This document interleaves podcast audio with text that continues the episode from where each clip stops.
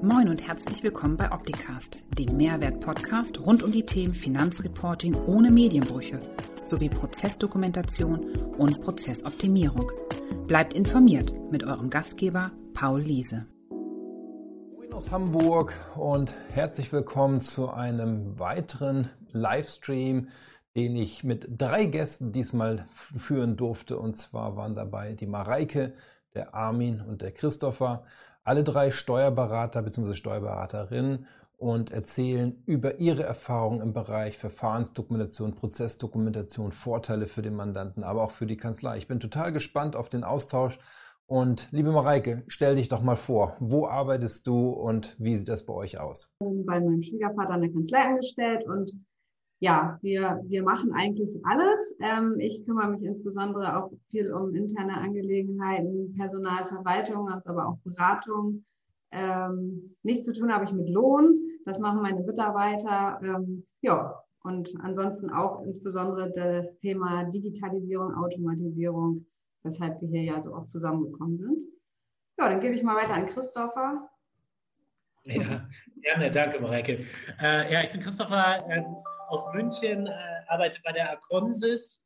Äh, wir sind eine mittelständische äh, Kanzlei im Bereich der Steuerberatung, Wirtschaftsprüfung, Rechtsanwaltsgesellschaft, also drei Gesellschaften, ähm, vertreten einen ganzheitlichen Ansatz zur Betreuung unserer Mandanten aus all diesen drei genannten Themen und Rechtsbereichen. Und ähm, ich bin äh, als äh, Rechtsanwalt äh, sowohl Geschäftsführer bei der Steuerberatungsgesellschaft als auch bei der Rechtsanwaltsgesellschaft, äh, bearbeite und betreue äh, viele Mandanten auch unmittelbar in der Steuerberatung und äh, habe äh, gegenwärtig äh, einen, einen, Schwerpunkt äh, gebildet ähm, im Bereich der Verfahrensdokumentation, Tax Compliance, weil es einfach ein wichtiges aktuelles Thema ist und von dem ich glaube, dass es auch in Zukunft noch sehr viel mehr Beschäftigung mit sich bringen wird. Ja, dann leite ich weiter an Armin. Jawohl, vielen Dank, Christopher. Ja, mein Name ist Armin Schießer. Ich bin Steuerberater aus Lohr am Main. Und äh, meine Kanzlei hat die Besonderheit, dass wir Steuerberatung, Unternehmensberatung und private Finanzplanung machen. Wir haben auch einen ganzheitlichen Ansatz in den Themengebieten. Und äh, in der Unternehmensberatung äh, ist es so, dass wir letztendlich Mandanten helfen zu digitalisieren oder Digitalisierung verbessern und natürlich dann auch äh, Verfahrensdokumentationen erstellen, was wir mit dem Paul Liese zusammen machen. Ja, vielen Dank euch dreien. Armin, mal gleich die erste Frage an dich. Welchen Stellenwert hatte die Dokumentation von Prozessen bei Mandanten für dich während der Pandemiesituation?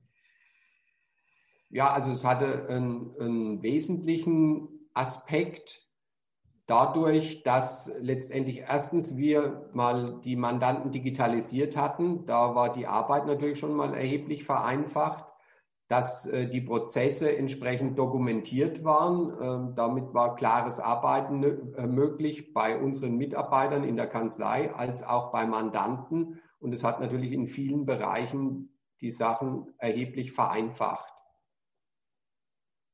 Mhm. Wie ist das bei euch beiden, Mareike, Christopher? Ja, also mh, hm, bei uns ist es so, dass wir ja mit, mit Beginn von Corona, also wir haben uns vorher auch schon mit dem Thema beschäftigt, aber noch nicht so verstärkt, sind dann ja mit, mit Beginn von Corona auch ähm, ja auf dich und äh, deine Software aufmerksam geworden, waren schon auch bei der, bei der BAFA als Berater registriert. So diesen Prozess, sage ich mal, hatten wir schon hinter uns.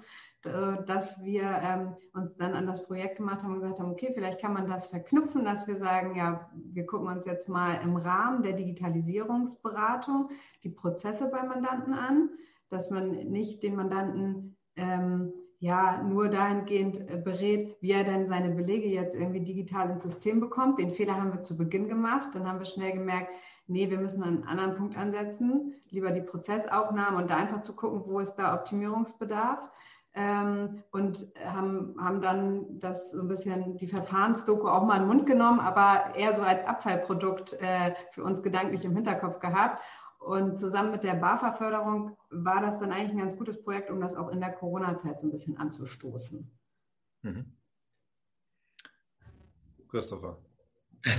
ja, also äh, wir hatten uns mit dem, mit dem Bereich der Digitalisierung, äh, ehrlich gesagt, schon vor Corona äh, stark auseinandergesetzt. Natürlich auch bei uns in der Kanzlei äh, versucht, äh, mit den äh, zur Verfügung stehenden Softwareprodukten, also wir machen es mit der Dativ, da ähm, waren wir recht gut schon unterwegs und viele Mandanten sind natürlich auch schon vorher an uns herangetreten und haben gesagt, na, wie können wir denn die Effektivität steigern in der Kommunikation, in dem Austausch äh, von FIBU-Belegen. Ich meine, ich glaube, das kennt jeder noch, dass irgendwelche Pendelordner unterwegs sind, äh, die dann irgendwie in großen Paketen hin und her geschickt werden. Äh, und ähm, dann doch gerade natürlich in der jüngeren Generation dann gesagt wird, du muss das eigentlich noch sein, äh, dass hier der Kurier losfährt und, und äh, die Belege hin und her schickt. Ähm, aber ich denke, das ist ein Prozess, der, der die letzten Jahre eigentlich schon sehr, sehr stark äh, vorangeschritten ist äh, wir uns dem auch recht früh gestellt haben. Und jetzt kann man natürlich sagen, klar, durch Corona ist das digitale Arbeiten noch mal sehr viel stärker in den Fokus gerückt, einfach äh, vor dem Hintergrund, äh, dass die Notwendigkeit eben da war, äh, sei es aufgrund akuter äh, Corona-Fälle in äh, dem Unternehmen oder aber ähm, aufgrund der Anweisungen einfach, die es aufgrund von der, der Regierung gegeben hat, dass man eben möglichst viel offline oder online im Homeoffice arbeiten sollte. Ähm, aber ich sehe da jetzt nicht unmittelbar, also jetzt bei uns in der Kanzlei hat das jetzt nicht nochmal einen Push gegeben äh, für Prozessaufnahmen oder auch äh, einen Run auf Verfahrensdokumentationen. Ähm, es war eher äh, am Köcheln äh, schon die, die letzten Jahre und äh, wir haben äh, die Projekte jetzt einfach im Rahmen dessen noch weiter fortgeführt ähm, gehen aber davon aus, ich meine, in Bayern, das muss man vielleicht auch noch dazu sagen, ist einfach, äh, dass äh, die, die, die Anforderungen seitens der Finanzbehörden, was die Verfahrensdokumentationen angeht, noch ähm, sehr großzügig, würde ich mal sagen. Ja, also ähm, das ist jetzt nicht so, dass jeder äh, Steuerpflichtige ähm, ängstlich äh, hier rumläuft und sagt, oh Gott, jetzt wird wieder die Verfahrensdokumentation an, gefordert. Ganz im Gegenteil, äh, manchmal, wenn ich Betriebsprüfungen mache, die ich externe auch betreue, äh, da gucken mich manchmal auch die Prüfer noch an und sagen, ja, Verfahrensdokumentation kennen wir gar nicht. Ja, also ich überspitze jetzt. Aber äh, das ist auf jeden Fall die Situation, die wir hier in Bayern noch haben. Ähm, und ja, dass das sich ändern wird, ist mir schon klar. Jetzt sitzt du, glaube ich, im Grenzgebiet Army, ne? Zwischen Hessen und Bayern, oder? Ja, so ist es. Ist das bei dir genauso? Also bei mir ist es äh, ja nicht ganz so. Also da ich ja im Grenzgebiet sitze und ähm, ich sehr oft mit dem Finanzamt in Frankfurt zu tun habe, da sieht es natürlich schon anders aus. Da hat man jetzt kürzlich eine steuerliche Außenprüfung von einem größeren Gastronomiebetrieb, den ich seit 20 Jahren betreue. Äh, bei dem war das die erste Prüfung, die erste steuerliche Außenprüfung, die stattfand. Und da hatten wir den natürlich ähm, vom System her aufgenommen, hatten eine Verfahrensdokumentation erstellt, hatten den schon vor fünf Jahren voll digitalisiert, haben dann im Rahmen der steuerlichen Außenprüfung natürlich die Verfahrensdokumentation zur Verfügung gestellt, haben dem Außenprüfer alle Belege digital zur Verfügung gestellt. Man muss natürlich dazu sagen, das Finanzamt war schon sehr weit die hatten also eine digitale Austauschplattform, wo wir unsere Sachen hochladen konnten. Und äh, da muss man sagen, das war sowohl für den Prüfer leicht als auch für uns leicht. Das heißt, wir haben das alles zur Verfügung gestellt. Die Prüfung war nach drei Wochen abgeschlossen und äh, es kam raus äh, für vier Jahre eine Steuernachzahlung von 300 Euro. Der Prüfer sagte, also er hat noch nie so eine so eine leichte Prüfung erlebt, so gut vorbereitet, so digital. Das fand er total klasse und ähm, hat, so, hat sich nochmal bedankt bei uns. Und der Mandant? Der Mandant war natürlich überglücklich, weil der war äh, wirklich in Panik ähm, und hatte da jetzt wirklich Angst, weil er von vielen Kollegen gehört hat, oh, die steuerliche Außenprüfung und Zuschätzungen und Nachzahlungen von 50.000 Euro und so weiter.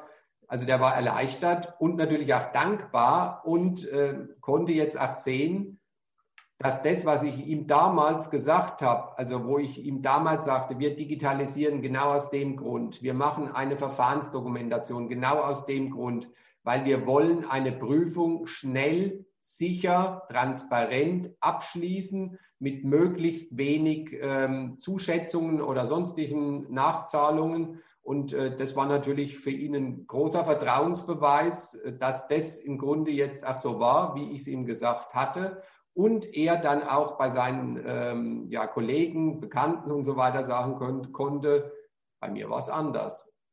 Hm. Und er hat sich ja vorher auch schon ausgetauscht mit den anderen und die haben dann also ihm gesagt, also so ein Case haben wir ja noch nie gehört. Also oh, digital, aber warum sollte man das machen? Kostet doch nur Geld, bringt nichts. Und Verfahrensdokumentation, dein Steuerberater, der will dann nur Geld verdienen und so weiter. Und äh, da konnte er natürlich dann äh, darstellen, dass das wirklich sinnvoll war. Das ist eigentlich genau der Punkt, dass ich auch häufig höre, dass die Mandanten dafür kein Geld ausgeben wollen. Jetzt hast du den einen oder anderen Mandanten, der gewillt war, das zu tun. Was ist so eure Erfahrung, diese Mehrwertkommunikation mit dem Mandanten zu führen, warum er das braucht und sich noch auch bereit erklärt, das zu tun?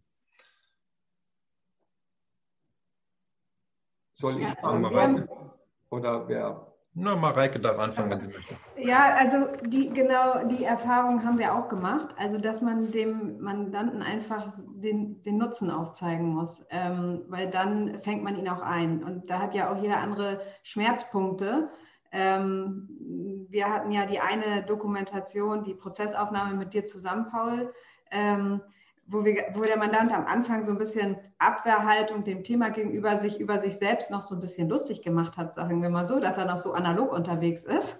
Und man dann während der Prozessaufnahme bei ihm richtig so, so ein Umdenken gemerkt hat, dass er gesagt hat, ja Mensch, wenn wir das jetzt mal anders machen und nicht so, wie wir es bisher machen, dann habe ich ja viel mehr Zeit, um mich um mein eigentliches Geschäft zu kümmern und muss mich hier nicht mehr mit mit irgendwelchen Zeiterfassungszetteln meiner Mitarbeiter beschäftigen. Ähm, und ja, im, im Zweifel habe ich dann auch ähm, mehr Geld, weil ich dann ja meine Zeit auch irgendwie anders einsetzen kann. So. Also die, die Erfahrung haben wir gemacht und das war wirklich, dass wir ähm, äh, da so ein bisschen Lehrgeld am Anfang bezahlt haben und im Verlauf der der weiteren Projekte immer mehr dazugelernt haben, wie man den Mandanten da auch einfängt. Aber das ist wirklich ganz individuell, finde ich. Also da kann man nicht pauschal irgendwie ihm alles aufzeigen, hast du Sicherheit und Zeit und, und, und Geld und Bequemlichkeit, sondern muss man richtig rausführen, finde ich so ein bisschen, was bei ihm der Punkt ist, der ihn jetzt total fesselt und wo man ihn auch mitnimmt. Und dann ist auch um nicht mehr die, die Honorarfrage jetzt unbedingt das das Entscheidende. So, wenn er da andere, andere Mehrwerte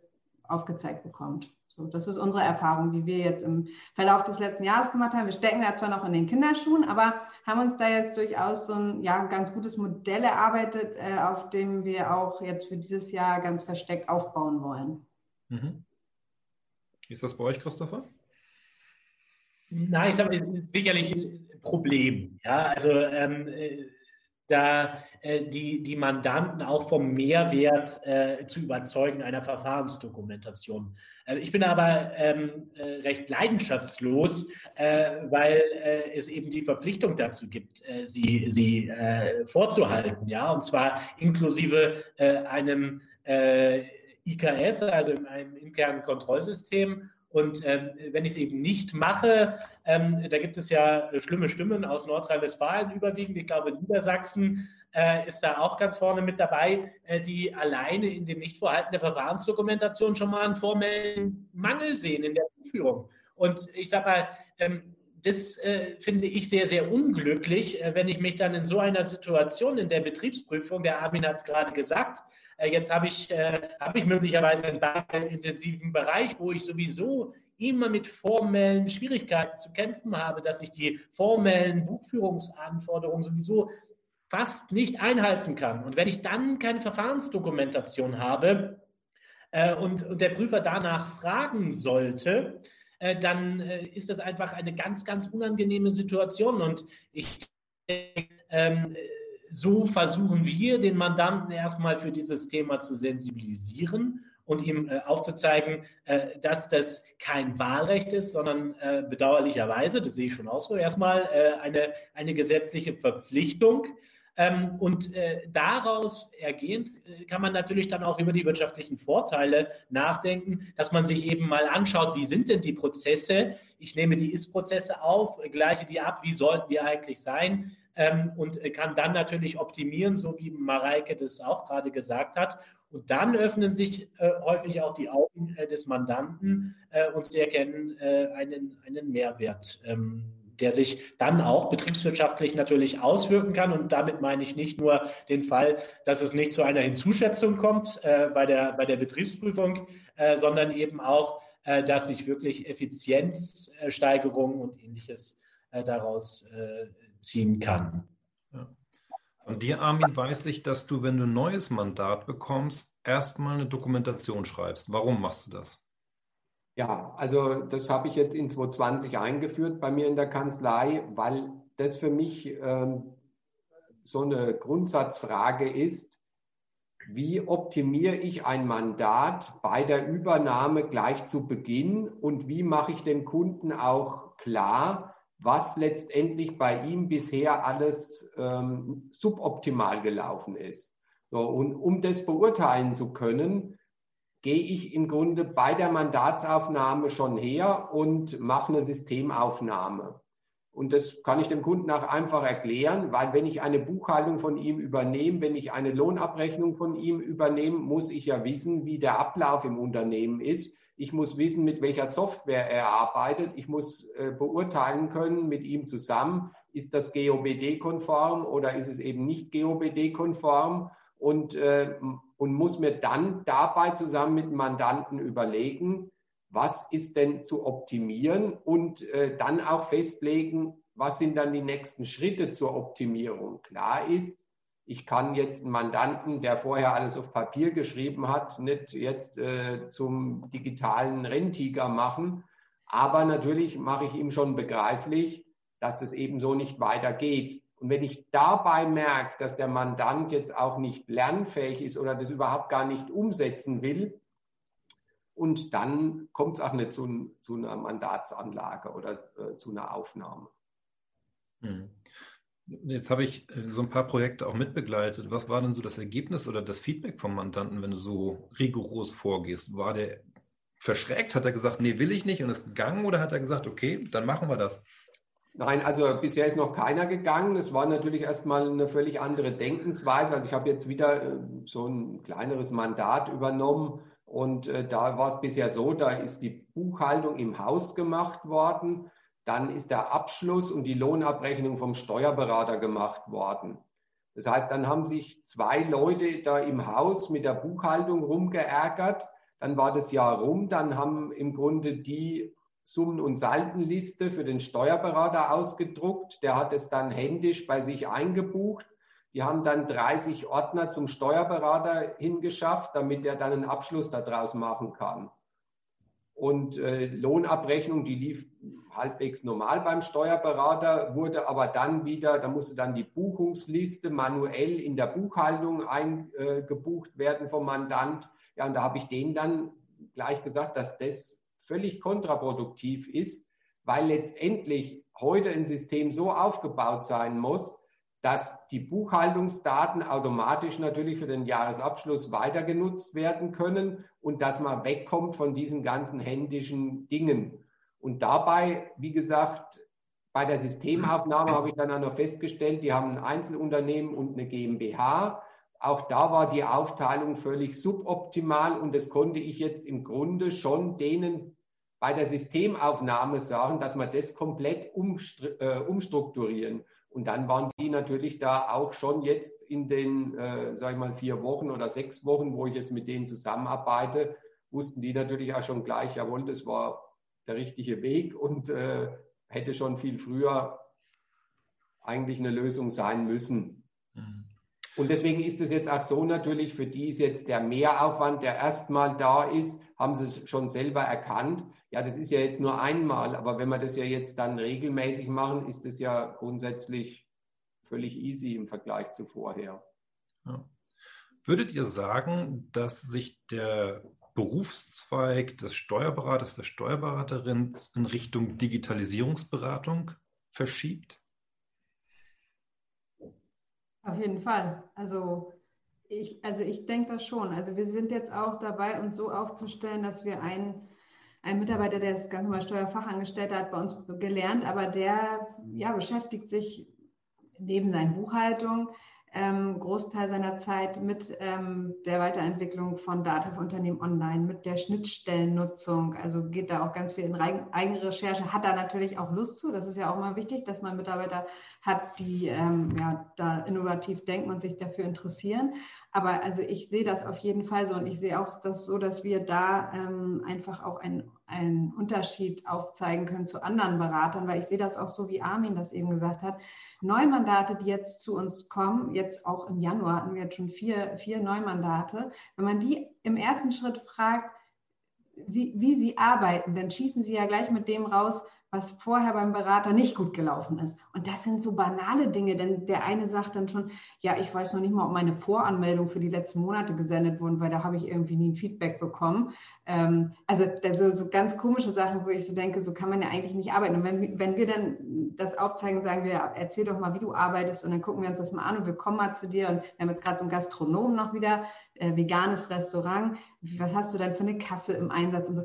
Der war total begeistert, hat gesagt, ja, so das habe ich noch nie vom Steuerberater erlebt, dass der jetzt mal zu mir kommt, sich insgesamt für mich, für mein Unternehmen, meine Prozesse ähm, interessiert. Und das ist natürlich ein ganz anderen Service, den man bieten kann. Aber den kann man nur bieten, finde ich, wenn man auch das Personal dafür hat. Also nicht diese Buchhalter, die den Kopf runter machen, ne? Zahlendschungel ähm, erfassen und, und, und dann äh, war es das so. Also da denke ich schon, dass wir da auf einem ganz anderen Weg unterwegs sind. Ja, bevor ich gleich an Christopher weitergebe, nochmal eine Folgefrage an dich, Mareike. Personal ist ja das Thema. Personal zu bekommen, gutes Personal zu bekommen, ist nicht einfach. Was habt ihr bei euch in der Kanzlei getan, um Personal zu entwickeln, um diese neuen Themen abbilden zu können? Also ja, wir haben gemischte äh, Personalstruktur. Die Kanzlei gibt es schon seit fast 40 Jahren. Das heißt, wir haben auch Mitarbeiter in unseren Reihen, die dort seit 30 Jahren sitzen und die da ihre Ausbildung gemacht haben. Und das war natürlich auch nicht so einfach, die auf dem Weg mitzunehmen. Äh, die konnte man dann immer nur Stückchen für Stückchen entwickeln. Und äh, die Jungen haben wir einfach, also wir sind da sehr ähm, frei, lassen die selber sich auch auswählen, in welche Richtung sie sich weiterentwickeln wollen. Und äh, die suchen sich halt auch Seminare raus. Und wir machen ganz viele Workshops zusammen, auch in Arbeitskreisen. Wir haben jetzt so einen eigenen äh, ja, Digitalisierungsarbeitskreis, ähm, wo wir uns permanent austauschen. Und wir haben auch bei uns, äh, wie, wie Christopher vorhin schon sagte, eine Diplomkauffrau und Bankkauffrau, die auch aus, in der Wirtschaftsprüfung gearbeitet hat, aber die jetzt sich auch ähm, mit Optitax beschäftigt, äh, Paul, und die bei uns auch die Anträge macht und so, also die jetzt gar nicht unbedingt dieses steuerliche Background unbedingt haben muss, ähm, sodass mh, ja, wir einfach versuchen, durch unser, unser eigenes Wissen, was, was mein Mann und ich jetzt so haben, unser Personal intern weiterzuentwickeln und dann verschiedenes Fortbildungs, äh, Fortbildungsbedarf annehmen. Ähm, mhm. so kommen wir eigentlich im Moment so ganz gut zurecht. Also wir haben, haben jetzt wenig ähm, fremd, fremdes Personal, sondern alles eigen ausgebildetes. Ja. Aber es müssen halt auch wirklich Menschen sein, die da Bock drauf haben, die innovativ denken. Und ja, ich glaube, manchmal ist es gar nicht unbedingt, dass man die mit der größten Fachexpertise haben muss, sondern dass das die Typen sein müssen, die auch zu einem passen und zu der Denkweise des Unternehmens. So. Ja, das stimmt. So, Christopher, Digitalisierungsberatung und Personal, deine Stichwörter. Ja, äh, sehr gut. Äh, ich, äh, ich knüpfe gleich an. Ähm, ja, absolut ist die Digitalisierungsberatung natürlich ein Thema, über das wir mit den Mandanten sprechen. Wir haben da auch eigene Mitarbeiter, die meist etwas jünger noch sind und damit auch technischen Dingen noch mehr zugewandt, wobei das natürlich nicht pauschal gilt. Das ist sicherlich keine Altersfrage, aber ähm, im Grundsatz bemerkt man das dann eben doch schon, dass, dass einigen eben der Zugang zur Technik eben leichter fällt, wenn man jünger ist. Äh, das ist einfach so. Ähm, klar, also wir denken, ähm, dass, dass Beratung insgesamt äh, den Schwerpunkt unserer Tätigkeit in der Zukunft ausmachen wird. Meine, es gibt ja immer Horrorszenarien, wie sieht die FIBU der Zukunft aus, wie sieht die Lohnbuchhaltung äh, der Zukunft aus, äh, wie viel muss da noch äh, von, von einer Person tatsächlich eingetippt werden äh, oder äh, wie viel kann auch schon technisch übernommen werden, einfach durch das Einspielen von Daten. Also ähm, insoweit glaube ich, ähm, wird sich der Berufszweig insgesamt mit, mit einem Wandel ausgesetzt oder wird einem Wandel ausgesetzt sein ähm, und dem wird man sich stellen müssen. Und äh, wie das dann aussieht, weiß kein Mensch. Aber ich denke, an der Digitalisierung auch im eigenen Unternehmen kommt man da gar nicht drum herum. Ähm, und natürlich braucht man Personal. Wir äh, bilden zwar auch aus, aber haben recht hohen Personalbedarf. Wir sind äh, hier in München 115 äh, Mitarbeiter. Das heißt, ähm, äh, hin und wieder äh, kommt jemand dazu, ähm, selten verlässt uns jemand, äh, weil, wir, weil wir wachsen. Und äh, wie kriegen wir ähm, Mitarbeiter? Wir versuchen es halt möglichst flexibel jetzt auch zu gestalten, auch für die Mitarbeiter. Also äh, wir haben Teilzeitkräfte, gerade junge Frauen, die die, die äh, Mütter sind, ähm, äh, die sagen, ich kann nur drei halbe Tage arbeiten und äh, von den drei halben Tagen äh, wäre ich auch nicht so gern bei euch in der Kanzlei, sondern das will ich gern von zu Hause aus machen. Und ähm, das sind alles Sachen, äh, die wir eben durch die Digitalisierungsberatung in eigener Sache äh, anbieten können. Also ähm, wir sind da äußerst flexibel und versuchen eben ein, ein, Konzept zu entwickeln, dann mit den Mitarbeitern zusammen, so dass es passt. Und ich meine, gute Leute zu bekommen, da, da machen wir vieles mit. Äh, wir haben äh, eine, eine, eigene Abteilung äh, geschaffen, die in eigenen Räumlichkeiten bei uns im Gebäude ist. Wir nennen das die Zukunftswerkstatt. Äh, wo sich unsere Mitarbeiter äh, freiwillig melden konnten. Das ist ein Team von 30 Personen, egal welche Qualifikation. Also es geht über Sekretariat bis hin zum Wirtschaftsprüfer, äh, die da ihr eigenes Arbeitsumfeld schaffen können und sagen, wie soll denn die Steuerberatung, Wirtschaftsprüfung, Rechtsberatung in zehn Jahren aussehen? Also unsere Vorgaben waren eben kein Papier mehr.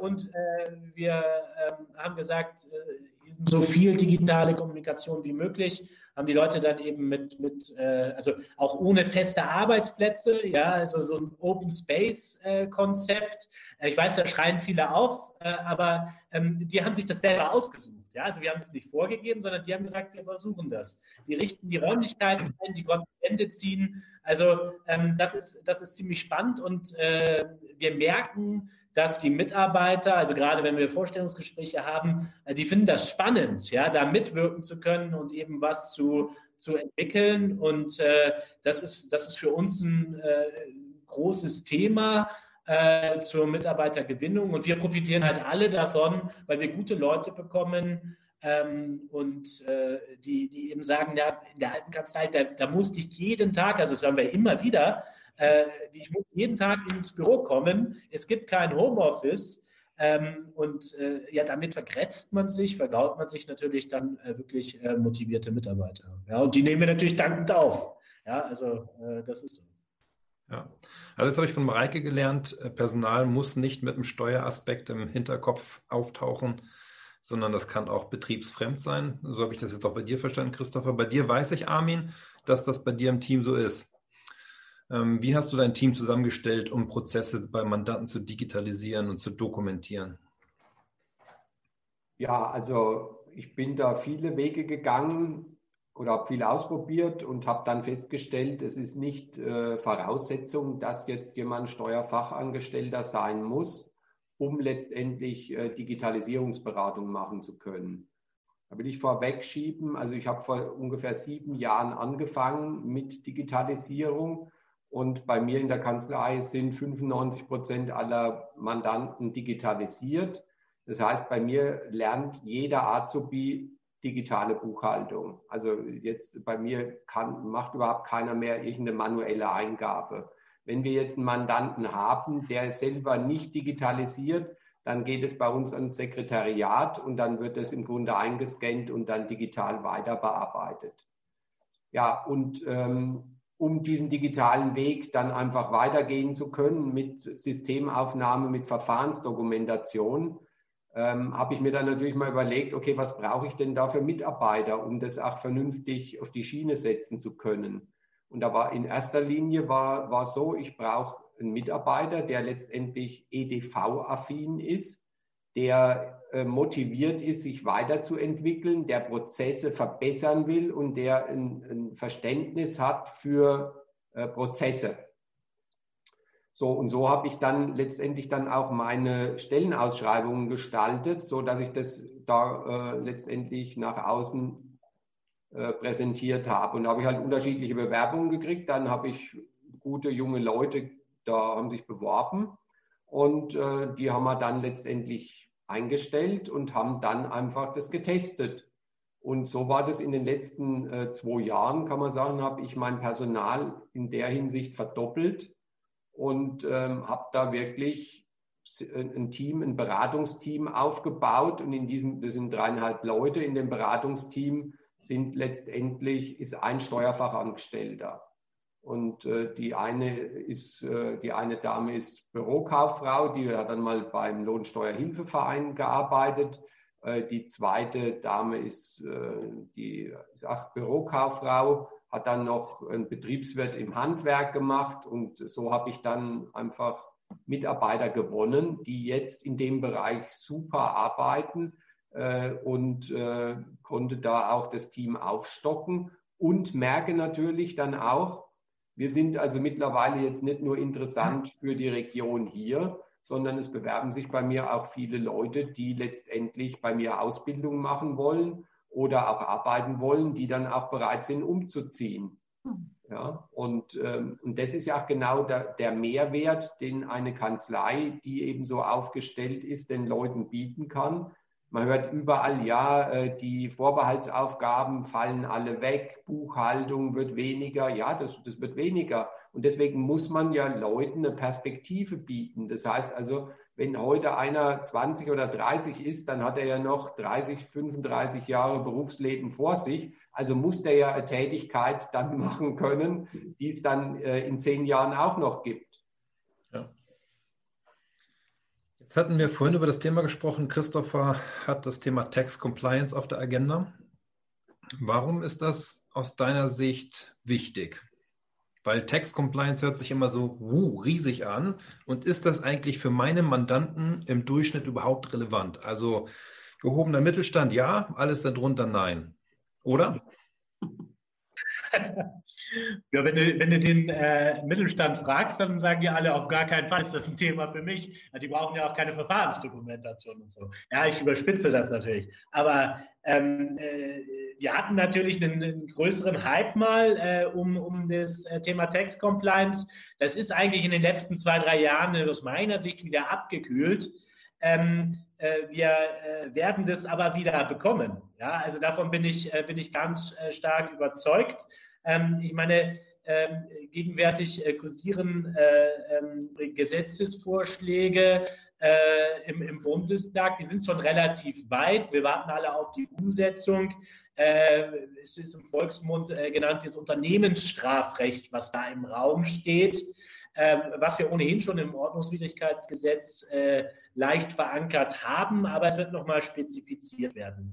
Und ähm, wenn man sich diese Gesetzesbegründung anschaut, ich äh, habe es jetzt heute äh, nochmal noch mir angeschaut, auch in Vorbereitung auf die Podiumsdiskussion, da führt der Gesetzgeber ähm, in seiner Pressemitteilung, also der Deutsche Bundestag, aus, dass eines der originären Ziele äh, dieses Gesetzes ist ähm, ein Compliance-System, also die Unternehmen dazu zu bringen, ein Compliance-System zu implementieren, weil, oder, wie soll das gelingen?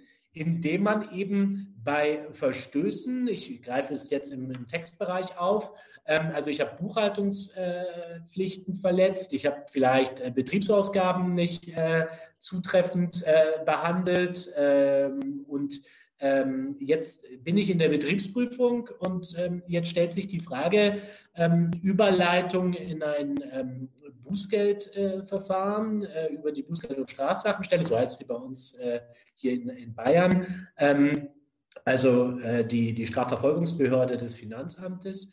Und ähm, da wird ganz erheblich sein, habe ich ein Tax-Compliance-System, ja oder nein? Äh, einerseits für die Frage, ob ich eine Unternehmensstrafe äh, erhalte, wenn ich eben in dem strafrechtlich relevanten Bereich bin und dann auch die Höhe äh, dieser Strafe.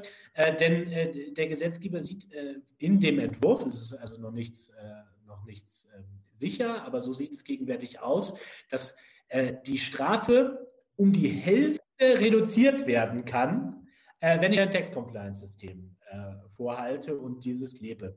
Und ähm, nur damit man sich mal einen, einen Überblick machen kann, also man hat den Strafrahmen, also man nennt das nicht Strafe, sondern nur Sanktion, äh, hat man deutlich nach oben verschoben. Äh, man spricht jetzt von einer Sanktion bis hin zu 10 Prozent des Jahresumsatzes eines Unternehmens. Und ähm, das ähm, kann enorme wirtschaftliche Folgen natürlich haben, äh, gerade wenn man einfach auch berücksichtigt, wie schnell man sich eigentlich im Rahmen einer Betriebsprüfung mittlerweile auch dem Vorwurf äh, der Steuerhinterziehung äh, ausgesetzt sieht. Ja, und äh, sei es nur eine leichtfertige Steuerverkürzung. Ja, also ähm, von daher glaube ich, dass das ein ganz großes Thema werden wird. Äh, jedes Unternehmen, was es nicht äh, einführt, ähm, glaube ich, wird es an irgendeiner Stelle bitter bereuen, äh, spätestens eben dann, wenn dieses Gesetz scharf geschaltet wird und auch entsprechend umgesetzt wird seitens der Finanzverwaltung. Hm. Da hätte ich jetzt zwei Fragen an dich. Die erste Frage, betrifft das nur Selbstbucher oder auch die, wo die Buchhaltung über den Steuerberater gemacht wird? Und die zweite Frage, strafrechtlich bedeutet das eine Strafe für das Unternehmen oder auch für den Geschäftsführer als verantwortliche Person? Ja. Ähm, also das letzte gleich äh, beides, ja. Also ähm, äh, bisher war, äh, also wir haben kein Unternehmensstrafrecht im originären Sinne. Bei uns können nur die natürlichen Personen äh, strafrechtlich sanktioniert werden. Äh, aber ähm, durch äh, diese durch dieses ähm, geplante Gesetz kommt eben, kann on top eben nochmal eine Strafe für das Unternehmen dazu kommen. Und ähm, sodass man eben auf beiden Ebenen sich einer Konfrontation ausgesetzt sieht. Und ähm, äh, den ersten Teil der Frage kannst du noch mal ganz kurz äh, mir helfen, Paul? Tax Compliance für Selbstbucher ausschließlich oder auch für die, wo die Buchführung durch den Steuerberater gemacht wird? Ja, ja, also ich denke, die Aufzeichnungspflichten, ne, wenn, man, wenn man sich anschaut, in 146 Abgabenordnung, die werden ja bei Mandanten gemacht. Ne? Also ich finde das immer ein äh, spannendes Beispiel bei, äh, bei den Barkassen äh, im bargeldintensiven Bereich. Äh, da werden ja die Grundaufzeichnungen gemacht und äh, die werden dann häufig weitergegeben äh, an den Steuerberater, der das dann äh, verbucht oder die Daten einspielt. Äh, beide Seiten sind betroffen. Äh, wenn wir uns an die Betriebsausgaben an, äh, anschauen, äh, das kann man ja häufig gar nicht in, im Rahmen der Buchhaltung bei der Steuerberatung ähm, abgrenzen, ob das jetzt privat tatsächlich veranlasst ist oder betrieblich. Ja? Also ähm, ja, man ist nicht raus, nur weil man die Buchhaltung zum Steuerberater gibt. Okay. Wie geht ihr da vor? Das heißt, wenn ich eine, mein steuerliches Risiko bewerten möchte oder ihr eine, einen Mandanten dabei unterstützt, das zu tun, dann müsst ihr doch eigentlich die Prozesse des Mandanten kennen. Ja, genau. Ne? Also äh, das ist ähm, letztlich ist das ja auch der Grund, wie wir zusammengekommen sind ähm, äh, mit, mit Optitex. Äh, also schöne Überleitung, Paul. Äh, nicht gewollt, die Überleitung, sondern war wirklich Interesse halber. Was brauche ich als Grundlage, um Text Compliance aufsetzen zu können? Nein, also genau das ist es natürlich. Also ähm, wie, wie, kommt man überhaupt dazu? Ja, ich, ich brauche ja Prozesse, ich muss Prozesse aufnehmen, äh, die brauche ich auch für die Verfahrensdokumentation. Ja, also ich muss mir das Unternehmen angucken, wo habe ich Risiken, wo habe ich Chancen äh, im Rahmen der Prozesse und wie begegne ich diesen Risiken, welche Maßnahmen treffe ich, um äh, diese Risikokontrollen auszuführen. Und dazu muss ich ins Unternehmen rein, die Prozesse aufnehmen. Das ist also die Kernvoraussetzung erstmal äh, für, für ein Tax-Compliance-System. Ähm, und äh, dann, wenn ich in der Prozessaufnahme bin, ist natürlich der Blick nach links und rechts, also äh, sprich, ähm, der Abgleich von, äh, von, von äh, Soll-Prozessen zu den Ist-Prozessen auch eine zwingende Voraussetzung. Und ähm, das muss ich aufnehmen und daran knüpft eben dann auch unmittelbar natürlich das Text Compliance an. Das heißt, wenn ich die Prozesse aufgenommen habe und gezeichnet habe, dann kann ich die einzelnen Chancen und Risiken genau an den einzelnen Prozessschritten festmachen, definieren und eben dann auch ähm, äh, festschreiben, ähm, äh, wie, wie ich diesen Risiken entgegne. Gut, das bedeutet, jede geschriebene Verfahrensdokumentation kann ich über Zeit mit meinem Mandanten weiterentwickeln. Nicht nur, dass ich die Dokumentation jedes Jahr aktualisieren sollte, um der Versionierung und Historisierung gemäß den GOBD nachzukommen, sondern halt auch auf der Basis dann mit meinem Mandanten ihm im Risiko zu minimieren.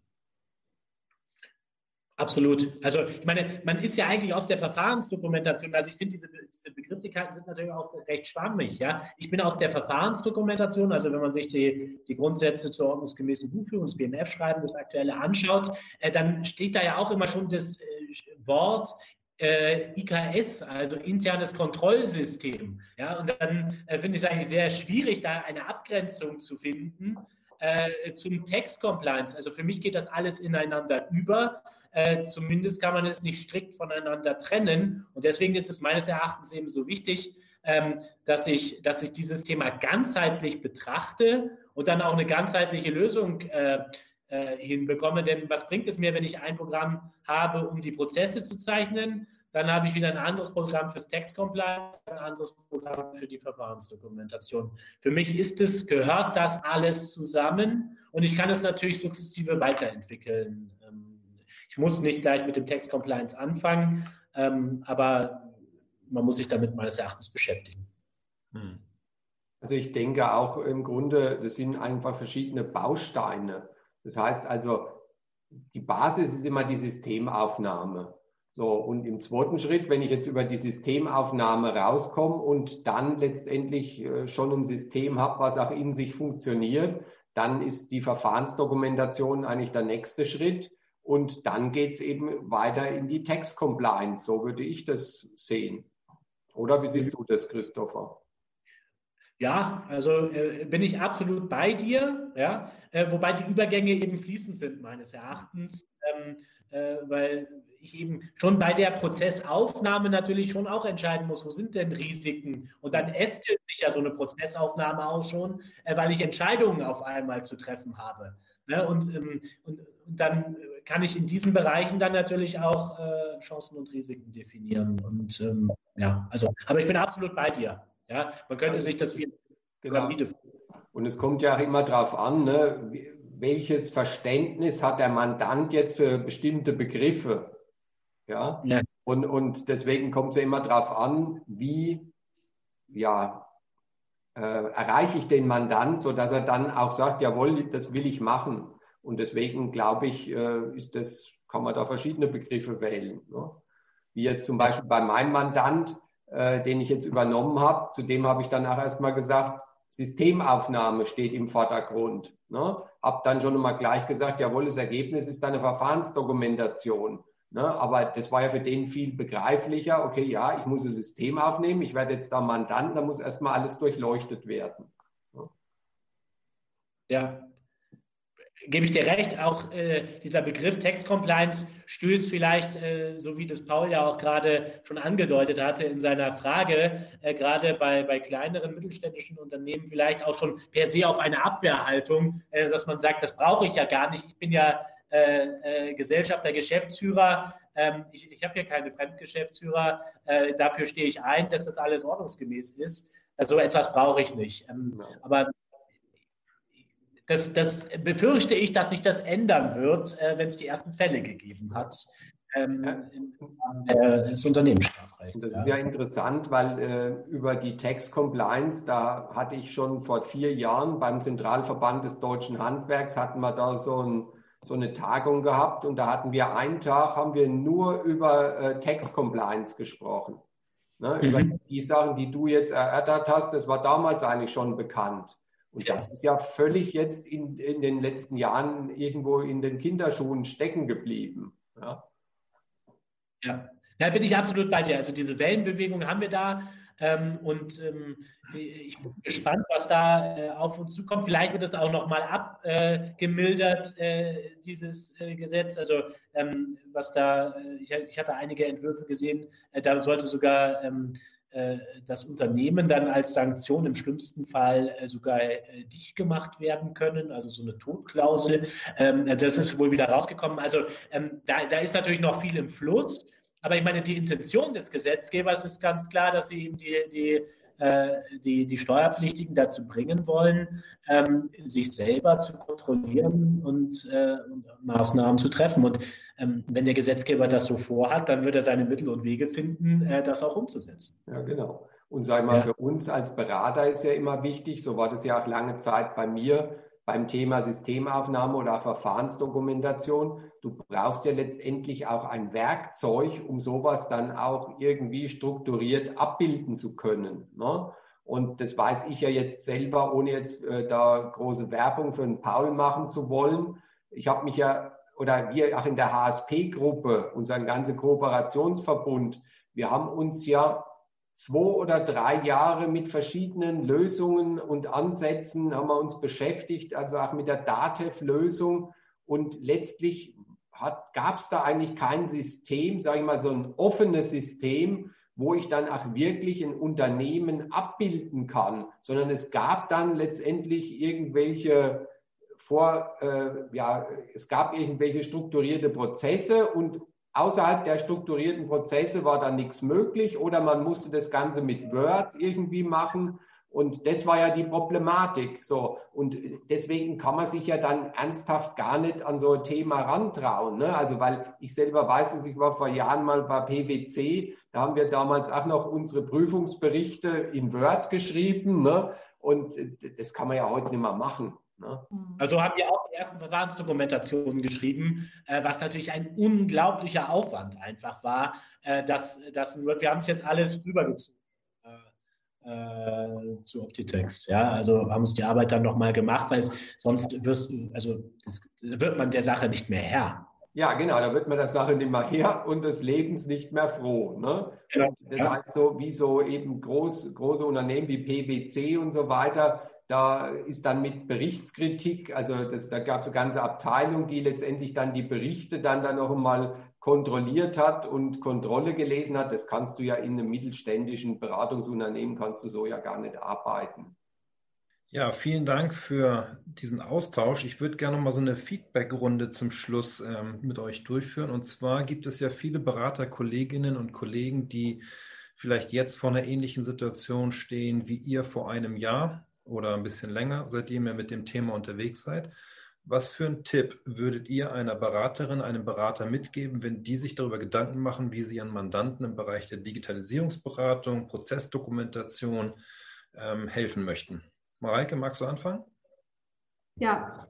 ja, kann ich ja nur den Tipp geben, sich an Paul Liese zu wenden. Keine Werbung. Ja gut, ich habe, also wir haben jetzt nicht so viel Erfahrung mit äh, anderen äh, Softwarefirmen gemacht. Wir haben auch ähm, die Variante der DATEV ausprobiert, aber nur, nur einmal und haben dann gleich gemerkt, das ist irgendwie nicht, nicht, nicht das, was es sein soll oder was uns jetzt große Mehrwerte bringt und sind dann ja zufällig schnell auf dich getroffen, aber ich würde es halt einfach genau äh, so wieder machen, ähm, weil die, die Software an sich, also ähm, ich hatte vorhin auch nochmal mit meiner Mitarbeiterin gesprochen, die sich mit der Software jetzt am meisten beschäftigt und sie sagt, sie ist jetzt nicht so von Beginn an völlig selbsterklärend. Also man muss sich da schon reinfuchsen, aber sie sagt halt, äh, insgesamt ist es halt äh, ein super Service. So der, wenn da Fragen sind, dann schaltet sich sofort jemand drauf oder im Live, äh, ja, live schaltet er sich drauf oder die ähm, Videos zu den Updates und so, die sind echt richtig hilfreich. Und äh, insbesondere das Gute ist ja auch, dass es da die, ähm, die Textbausteine gibt, die verwendet werden können. Also man sitzt ja nicht vor einem leeren Blatt Papier und muss sich da jetzt irgendwie so, so eine Dokumentation aus den Fingern saugen. Und von daher da wir auch nicht viel andere Erfahrungen gemacht hat, haben, kann ich da nur die Empfehlung aussprechen, das mit dir zu machen. Insbesondere, also muss ich ja auch trotzdem nochmal Werbung machen, Paul, und erwähnen, dass du natürlich als, als Kopf des Ganzen da auch als Weiterdenker, Querdenker, Innovator ähm, ja immer ein offenes Ohr hast und es für uns sehr, sehr hilfreich war, da jetzt mit dir zwei, drei Projekte zusammen zu machen, weil auch für uns Steuerberater ist das ja auch Neuland, ähm, an den Mandanten ranzutreten und ihm jetzt und also auch wenn der Steuerberater jetzt sagt, wir wollen mal deine Prozesse untersuchen, dann fühlt er sich ja im Zweifel auch angegriffen und denkt ja erstmal, er macht alles richtig. Ähm, und deswegen war das total gut, dass wir Paul dazugenommen haben und gesagt haben, wir, da guckt noch mal jemand aus einem ganz anderen Blickwinkel rauf. Und du hattest ja auch sofort ähm, Ideen, wie man dem Mandanten schon manchmal in kleinen Schritten weiterhelfen kann. Und ähm, deswegen finde ich diese Kombination halt gut. Also Empfehlung, man muss sich da jetzt nicht alleine auf ein leeres Blatt Papier setzen, sondern dem Mandanten offen kommunizieren. Das haben wir auch gemacht, dass wir mit jemandem zusammenarbeiten und äh, dass wir einfach ein Projekt äh, zusammen erarbeiten, weil es am Ende ja Mehrwert für alle hat. Also für dich, Paul, vielleicht hast du da für eine neue Branche irgendwie Vorlagen, für uns als Berater auch. Wir lernen das Unternehmen kennen äh, können ganz anders mit denen zusammenarbeiten und für das Unternehmen am Ende, weil der natürlich sieht, was für Optimierungsmöglichkeiten er denn doch hat. Ähm, also ja, kann ich Empfehlung dafür aussprechen, wie wir es gemacht haben. Dankeschön. Christopher. Ähm, ja, ich glaube, großes Thema ist einfach äh, äh eine Betroffenheit bei den Mandanten erstmal ähm, hervorzurufen. Ich meine, äh, so wie Mareike und Armin das machen, dass sie sagen, ja, wir nehmen euch nur dann auf, wenn ihr digital, und zwar vollständig digital seid, äh, ist natürlich äh, ein Weg. Ähm, so rabiat sind wir noch nicht. wir wünschen Aber uns das natürlich. Nicht ganz, wir auch nicht ganz, Christoph. Nee, also okay. auch da muss ich auch gleich sagen, also bei uns ist jetzt der, der Mandant, den ich aufgenommen habe, der war ja null digital, sondern die, es ist im Grunde die Bereitschaft des Mandanten, digital ja. ähm, das weiterzuentwickeln. Ne? Okay, ja, ja, sorry, ich wollte, ich wollte euch da nicht vereinnahmen, falsch vereinnahmen, aber ähm, ich meine, wir haben halt auch noch einfach aufgrund, also wir auch eine Kanzlei, die, die, die schon länger äh, existiert. Wir haben eben auch noch Mandanten, die hier mit dem amerikanischen Journal antanzen äh, und, äh, und ähm, das, ist, das ist einfach so, das ist gewachsen und letztlich ähm, werden wir keinen Mandanten äh, überreden, etwas zu machen, was er nicht machen möchte. Und ähm, aber äh, zu dem Thema der Verfahrensdokumentation, äh, das ist eben etwas, glaube ich, äh, wo, wo wir alle ähm, mit dem Mandanten sprechen müssen, ihn sensibilisieren, dass es das gibt. Ähm, und das möglichst bevor das Kind in den Brunnen gefallen ist. Ich meine, Armins Beispiel, was er eingangs hatte äh, mit dem Gastronomen, ist natürlich ein, ein tolles Beispiel äh, dafür, äh, wie, wie, positiv sich sowas natürlich auch für eine Betriebsprüfung auswirken kann. Ich denke, das Geschrei ist dann groß, äh, wenn der Betriebsprüfer eben sagt, wo ist deine Verfahrensdokumentation? Ich kann sie dann nicht vorlegen. Äh, und, dann kommt natürlich auch ganz schnell äh, die Frage, ja, warum hast du mich als dein Berater, als mein Berater nicht darauf hingewiesen? Mhm. Und das muss man, gilt es um jeden Preis zu verhindern. Ich denke, wir, wir stecken da schon noch, auch, auch bei uns, in, wenn ich unsere Mandantenstruktur ansehe, sind wir noch in den Kinderschuhen. Ganz viele haben diese Datev-Lösung mal äh, äh, selber auch gemacht, dieses digitalisierende Scannen, ähm, äh, ersetzende Scannen, ähm, wo man einfach sagt, ja, was ist das eigentlich? Ich meine, das ist ein Fitzel der Verfahrensdokumentation, das ist nichts ganzheitliches, äh, das ist wirklich ein ganz kleiner Ausschnitt. Und wenn man sich dem Thema äh, tatsächlich mal widmet und sagt, wie gehe ich das an, dann brauche ich ähm, eine, eine, technische Umsetzungsmöglichkeit. Ja, ich kann jedem davon abraten, das mit Word zu machen oder Excel. Äh, man muss einen, einen Partner finden, äh, von dem man überzeugt ist, äh, mit dem man zusammenarbeiten möchte und äh, wo man auch einen Mehrwert hat, äh, sodass die zweite, dritte, vierte, fünfte Verfahrensdokumentation, die man anfertigt, eben nicht genauso viel Zeitaufwand in Anspruch nimmt wie die erste. Und äh, dass ich eben auch Sachen komfortabel überarbeiten kann, äh, neue Erkenntnisse einbauen kann, ohne äh, dass ich mit der Suchfunktion bei Word äh, mich da durchklicke. Ähm, und ich glaube, äh, da muss jeder seinen Partner finden und wir haben ihn jetzt auch, ähm, Wunder, sonst wäre ich nicht in der Runde äh, mit Paul gefunden. Äh, einfach, und das eint uns, dieser ganzheitliche Ansatz, den ich bei ganz wenigen gesehen habe, wo das Thema Verfahrensdokumentation eben mit IKS und einem äh, Text-Compliance-System äh, äh, kombinierbar ist und ähm, man eben keine Insellösungen hat. Ja, also einzelne Teilbereiche, äh, da bin ich kein Freund von, weil dann fängt man andauernd wieder an. Danke, Christopher. Armin, du hast das Schlusswort. Ja, also ich kann meine Erfahrungen wiedergeben und äh, das sind auch die Erfahrungen, die ich anderen empfehlen kann, weil das nur so bei mir funktioniert hat. Und zwar der wichtigste Punkt, Punkt 1 ist, der Geschäftsführer, die Geschäftsleitung muss eine Entscheidung treffen. Die Entscheidung treffen, will ich dieses Geschäftsfeld für meine Kanzlei erschließen. Das ist also erstmal der erste Punkt. Und das ist die Aufgabe der Geschäftsleitung. Die zweite Aufgabe der Geschäftsleitung ist, ein Team zusammenzustellen, die zusammen mit dem, mit dem Chef diesen Weg beschreiten will. Also das heißt, erstmal die Idee, dann braucht man das Team und der dritte Punkt ist, ich brauche ein Werkzeug.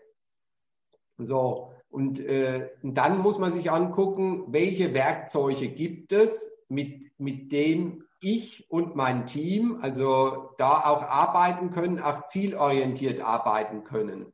So, und dann brauche ich natürlich, dann sitze ich auf der Schiene und dann brauche ich, wenn ich auf der Schiene sitze mit meinem Werkzeug, mit meinen Mitarbeitern und ich selbst, brauche ich dann auch noch ein Netzwerk, ein Coach, der mich letztendlich begleitet auf diesem Weg so dass ich letztlich dann auch das Ergebnis erzielen kann, was ich für meine Kanzlei haben möchte und natürlich auch die Mandanten haben wollen. Ja, und das sind einfach die Schritte, die aus meiner Sicht sich jeder vorher überlegen sollte. Und wenn er die geht, wird er auch zu dem gewünschten Ergebnis finden. Vielen Dank, Armin. Ich fasse nochmal zusammen und das ist auch das, was mein Team und ich in den letzten Monaten für uns auch festgelegt haben. Es geht nicht nur um das Werkzeug, was wir euch zur Verfügung stellen, sondern es geht um die Partnerschaft. Dass wir als Partner mit Methodik, mit Coaching, mit Ideen, mit Innovation euch unterstützen, effizient und schnell Sachverhalte aufnehmen zu können und weiterentwickeln zu können. So, und das ähm, ist auch das, was wir weiter vorantreiben. Wir haben auch so ein paar Ideen, was dieses Jahr noch kommen wird. Ähm, es ist und bleibt spannend, genauso wie dieser Talk mit euch. Erste virtuelle Podiumsdiskussion. Fand ich total super. Vielen Dank, dass ihr mitgemacht habt. Und ja, ich wünsche euch einen schönen Donnerstagabend und bleibt gesund und dann bis bald. Alles Gute. Liebe Grüße. Vielen Dank. Vielen Dank und schönen Abend. Tschüss. Tschüss. Das war Opticast. Ich hoffe, es hat Ihnen gefallen. Für alle Neuigkeiten von HSP Folgen Sie uns gerne auf Facebook, YouTube, LinkedIn, Xing, Twitter oder Instagram. Tschüss, bis zum nächsten Mal.